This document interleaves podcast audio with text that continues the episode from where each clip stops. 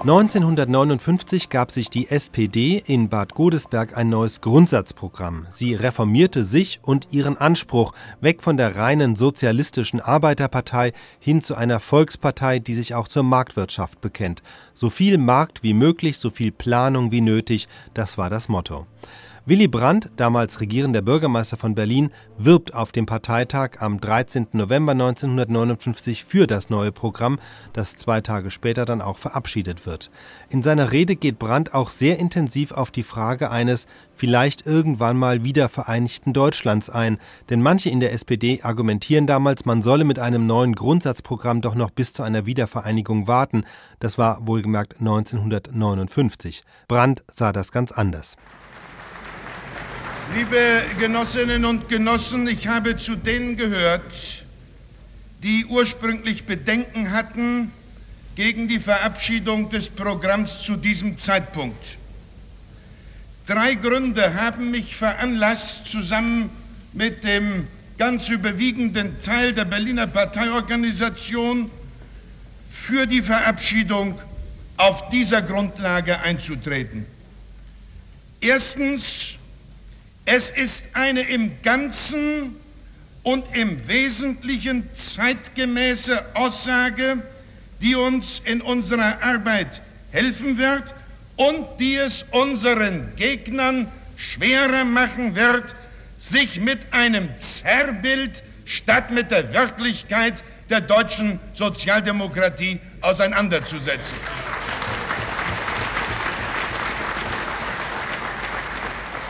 Zweitens, es ist ein Programm, das die deutsche Sozialdemokratie nach den bitteren, noch immer nicht abgeschlossenen Erfahrungen mit dem Totalitarismus darstellt als eine kämpferisch-demokratische Freiheitsbewegung dieser Zeit, eine Partei, die den Mut hat und über die Kraft verfügt, als das zu erscheinen, was sie ist.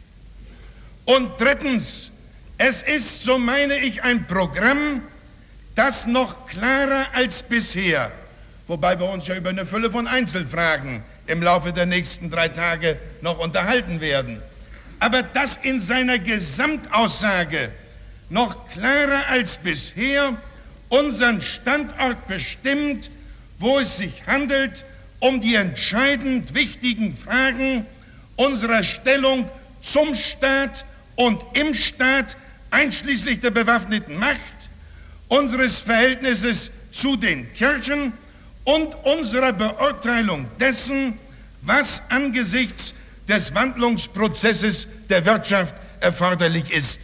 In diesem Sinne wird uns das Programm zusätzliche Kraft vermitteln in unserer täglichen praktischen Arbeit. In der Debatte der hinter uns liegenden Wochen ist unter anderem auch gesagt worden, ob wir nicht warten sollten, bis wir die Wiederherstellung der staatlichen Einheit Deutschlands erreicht hätten. Erich Ollnauer hat heute Morgen darauf schon eine Antwort gegeben. Er hat auch bei dieser Gelegenheit ein Wort des Grußes an unsere Freunde in der Zone und an unsere Freunde, für die ich sprechen darf, in Berlin gerichtet. Ich bin ihm dafür dankbar.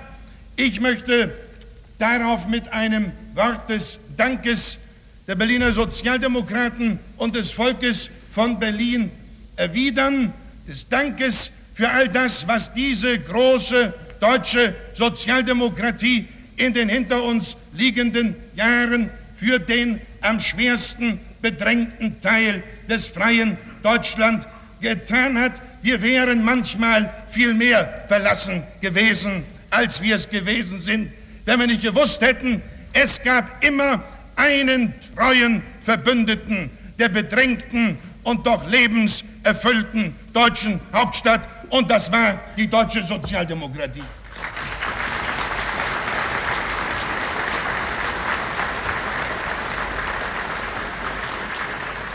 Aber liebe Genossinnen und Genossen, ich möchte doch noch Folgendes sagen. Zu diesem Argument, lasst uns warten bis zur Einheit. Wenn wir alle anderen Probleme bewältigen, die mit der Einheit Deutschlands verbunden sind, dann werden wir es auch noch schaffen, uns auf ein Programm für die Sozialdemokratie im ganzen Deutschland zu verständigen. Und das heutige Programm bei allem Respekt vor ihm als Zwischendokument zu den Akten, den wichtigen Akten der Partei zu nehmen. Im Übrigen gilt für die Partei wie für das Ganze, was im Programmentwurf selbst drinsteht, nämlich erst in einem wiedervereinigten Deutschland wird das ganze Volk in freier Selbstbestimmung Inhalt und Form von Staat und Gesellschaft gestalten können. Heute können hier in dieser Aussprache keine Einzelfragen der Wiedervereinigungspolitik erörtert werden.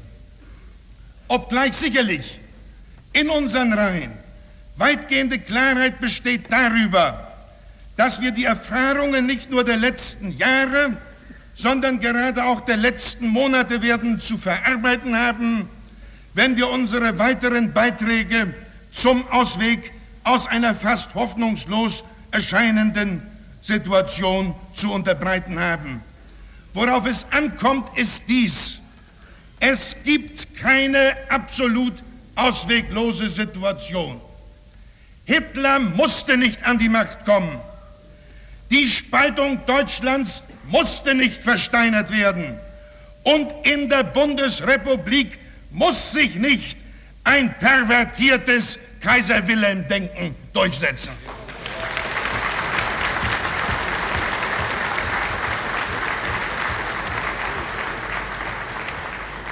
Das Thema der Wiedervereinigung, das Thema unseres Standortes im willkürlich gespaltenen Deutschland wird, und dazu darf ich noch einige Sätze sagen, im Programmentwurf unmissverständlich behandelt.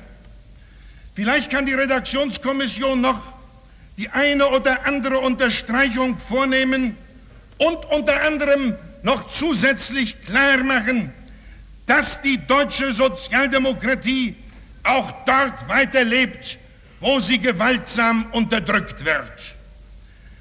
Aber ich möchte doch hier im Rahmen der allgemeinen Aussprache feststellen dürfen, welche Grundsätze zur deutschen Frage, zum Lebensrecht und zur Selbstbehauptung unseres wieder natürlich auseinandergerissenen Volkes im Programm niedergelegt sind. Wir beziehen uns erstens auf das Grundgesetz und stellen fest, dass wir in seinem Sinne die Einheit Deutschlands in gesicherter Freiheit erstreben. Wir sagen zweitens, dass die Spaltung Deutschlands einerseits den Frieden bedroht, dass zum anderen ihre Überwindung lebensnotwendig ist für das deutsche Volk.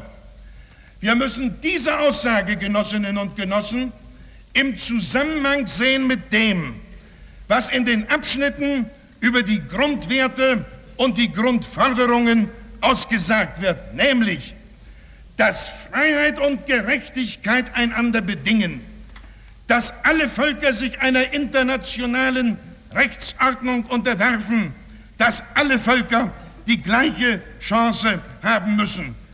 Das gilt auch für dieses Volk, in dessen missbrauchtem Namen anderen Völkern schreckliches Unrecht zugefügt worden ist, dem aber auch selbst Unrecht zugefügt wurde.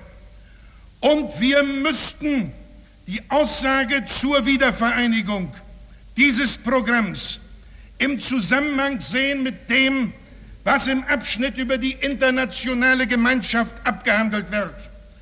Dort bekennen wir uns, wenn wir dieses Programm annehmen, im Sinne alter sozialistischer und demokratischer Grundgedanken zum Selbstbestimmungsrecht und zur Gleichberechtigung aller Völker. Und wir setzen uns ein für ein Volksgruppenrecht, das im Einklang steht mit den von den Vereinten Nationen verkündeten Menschenrechten. Mit anderen Worten, dieses Volk, in dem wir leben und für das wir politisch wirken, hat ein Recht die Selbstbestimmung auch für sich in Anspruch zu nehmen, hat ein Recht, sich leidenschaftlich dagegen aufzulehnen, dass in diesem Teil der Welt eine neue Art von Kolonialismus errichtet wird, während die Zeit der Kolonialherrschaft in anderen Teilen der Welt zu Ende geht.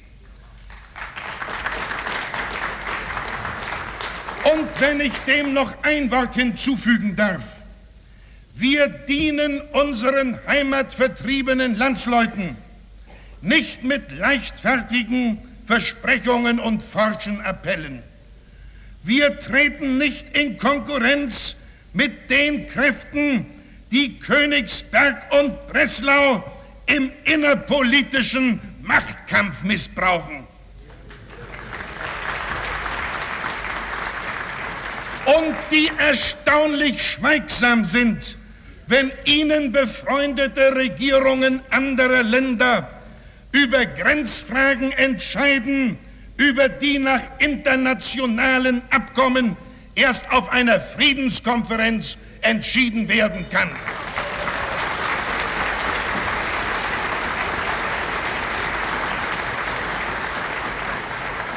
Liebe Genossinnen und Genossen, wir bleiben dabei, so meine ich, dass wir erstens alles tun wollen, um die deutschen Menschen dort, wo sie heute leben, zusammenzuführen. Und zweitens, dass wir jede nur mögliche Anstrengung machen wollen, um zu möglichst gerechten Grenzen zu gelangen, das Heimatrecht und ein demokratisches Volksgruppenrecht zu Bestandteilen der internationalen Rechtsordnung werden zu lassen. Vor allem aber wollen wir, obwohl wir diesmal in Godesberg, das wir alle schätzen, tagen, uns nicht eingraben, geistig und politisch eingraben, am linken Ufer des Rheins, auch nicht westlich der Elbe und der Werra. Wir wirken in diesem Teil Deutschlands, aber wir kämpfen für das ganze Deutschland. Wir wollen mit, un wir wollen mit unverbrauchter Energie, über die dieser Flügel der, deutsche, der deutschen Politik verfügt, die politische Führung dieses Staates übernehmen und wir werden sie übernehmen. Und in uns wird lebendig sein und bleiben, was der deutsche Osten uns geistig, was er uns auch menschlich zugeführt hat. Dazu gehört auch ein stolzes Kapitel deutscher Arbeiterbewegung.